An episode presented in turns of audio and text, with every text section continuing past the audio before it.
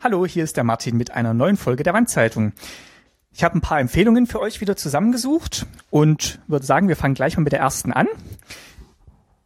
Die erste, das ist ein Podcast, den mir zwei verschiedene Leute auf Twitter unabhängig voneinander empfohlen haben. Einmal der Detlef Breitenbach und einmal der Martin. Und zwar haben die mir empfohlen vom WDR einen Podcast im Rahmen des WDR 5 Doc 5 Features gab es eine Sendung, die hieß Handelseinig, DDR, Zwangsarbeit und die Verantwortung. Ausgang, ausgegangen von dem ja, IKEA-Skandal kann man es ja nennen, 2012, wo IKEA zugeben musste, DDR-Zwangsarbeiter beschäftigt zu haben oder politische Gefangene, geht dieses Feature noch einen Schritt weiter und äh, proklamiert, dies sei nur die Spitze des Eisberges. Und was es damit auf sich hat, gibt es eben in dieser Folge zu hören. Ich selber habe es noch nicht angehört, werde das aber die Woche nachholen. Genauso wie den zweiten Podcast, den ich empfehlen möchte. Und zwar ist der von den Wostkindern, Katrin Rönecke und Marco Herak. Die haben ja das Blog bei der FAZ und ab und zu podcasten sie über dieses Blog auch. Und da ist eben am 25.02. eine neue Folge erschienen mit dem bisschen sperrigen Titel, wie ich finde, Ich bin mit dem Leben in der DDR überhaupt nicht zurechtgekommen kann man jetzt noch nicht so viel rauslesen, um was es da ging, aber sie haben einen ehemaligen Diplomaten der DDR, der auch für den, Auslandsgeheim, für den Außengeheimdienst gearbeitet hat, im Gespräch und der erzählt eben über seine Tätigkeit, vermute ich mal, und ja, sein Leben in der DDR, mit dem er nicht zurechtgekommen ist. Äh, das habe ich auch noch nicht gehört. Beide Podcasts werde ich die Woche nachholen. Und dann kann ich ja vielleicht am Wochenende mal ein kleines Feedback geben, ähm, ja, was ich da so rausgehört habe und welche Erkenntnisse ich da gewonnen habe. Weiter geht's mit einem vielleicht bisschen spielerischen Ansatz und einem spielerischen Blick auf die kommunistischen Staaten der 80er Jahre im vergangenen Jahrhundert. Und zwar habe ich einmal zu empfehlen das Spiel Papers, Please. Das spielt in einem fiktiven Ostblockstaat, der gerade Frieden geschlossen hat mit seinem Nachbarn. Und im Zuge dieser Friedensverhandlungen oder Friedensvereinbarungen gibt es jetzt auch wieder Passkontrollen an der geteilten Stadt, die sich beide Länder teilen. Und ihr seid der Grenzbeamte, der jetzt entscheiden muss, wer darf ins Land und wer bleibt draußen. Das Ganze ist in einer ja, Pixeloptik gestaltet sieht so ein bisschen altmodisch aus, aber passt hervorragend in die Zeit. Also es ist wirklich so 80er Jahre Grafikstil.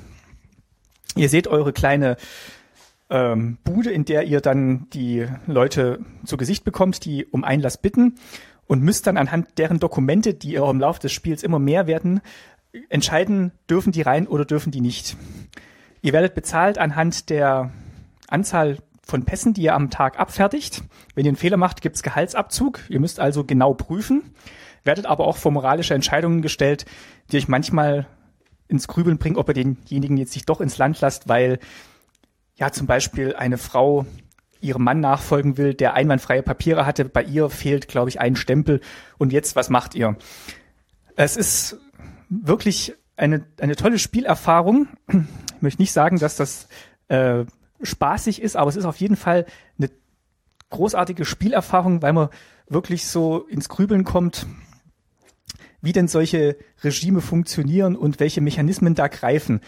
Klar, auf der einen Seite will man möglichst viele Pässe abstempeln, damit man Geld bekommt. Auf der anderen Seite sieht man auch das Schicksal der Leute, die da vor einem stehen. Und also es ist vielleicht weniger Spiel als wirklich so eine persönliche Erfahrung, die man dann mit diesem Stück Software macht. Also kann ich wirklich nur empfehlen. Papers, please. Und das zweite Spiel, was ich empfehlen möchte, das gibt's noch gar nicht. Und zwar heißt das Dear Leader. Das ist ein Prototyp, der gerade entwickelt wird von der Spielefirma Double Fine. Die macht einmal im Jahr, nimmt die sich eine Auszeit von ihren aktuellen Projekten und dann darf jeder im Team eine Spielidee vorschlagen und im Internet wird dann abgestimmt und die drei höchst bewerteten Ideen werden dann innerhalb von zwei Wochen als Prototyp umgesetzt. Und einer dieser Prototypen in diesem Jahr ist eben das Spiel Dear Leader. Die Projektleiterin sagt auch, sie hat sich die Idee für diese Spielidee ähm, aus ganz verschiedenen Quellen geholt, beziehungsweise hat sie sich gebildet. Dr. Strangelove spielt mit rein und eben auch das gerade erwähnte Papers, Please. Und in Dear Leader spielt ihr den, ja, den ähm, großen Vorsitzenden eines Ostblockstaates und müsst eben auch Entscheidungen treffen. Von dem Spiel ist noch gar nicht so viel bekannt. Es gibt eine Doku-Reihe, wie das Spiel entwickelt wurde, jetzt die letzten zwei Wochen, die habe ich mir angeguckt. Also der Grafikstil ist wirklich so im Stil der sowjetischen Propaganda gehalten.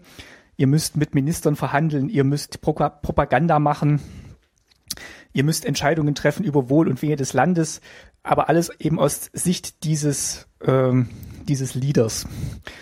Ähm, ich habe das Spiel ähm, gebackt, also man kann dann einen fiktiven, nein, keinen fiktiven Betrag, einen persönlich eingestellten Betrag spenden und bekommt dann alle drei entwickelten Prototypen zum Spielen. Das ist jetzt morgen soweit. Ich glaube, man kann dann danach auch noch die Prototypen kaufen. Aber schaut euch mal die Entwicklung an des Spiels und guckt mal auf der Seite vorbei.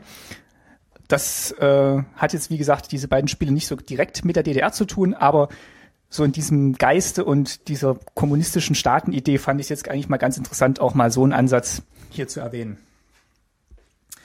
Ja, und dann als letztes kann ich noch ein bisschen in eigener Sache was vermelden. Und zwar habe ich heute über den äh, Twitter-Account Nullnummern erfahren, dass heute vor zwei Jahren die erste Folge Staatsbürgerkunde online gegangen ist, eben mit meiner Nullnummer, in der ich ankündige, was mit Staatsbürgerkunde passieren soll ich hoffe, wir haben es eingelöst die letzten zwei Jahre, was ich damals versprochen habe. Ihr könnt gerne nochmal die Nullnummer reinhören. Ich verlinke die hier nochmal. Und verspreche, es geht mit Staatsbürgerkunde weiter und es geht auch bald mit der Mann-Zeitung weiter. Das war's für heute. Einen schönen Abend wünscht euch der Martin.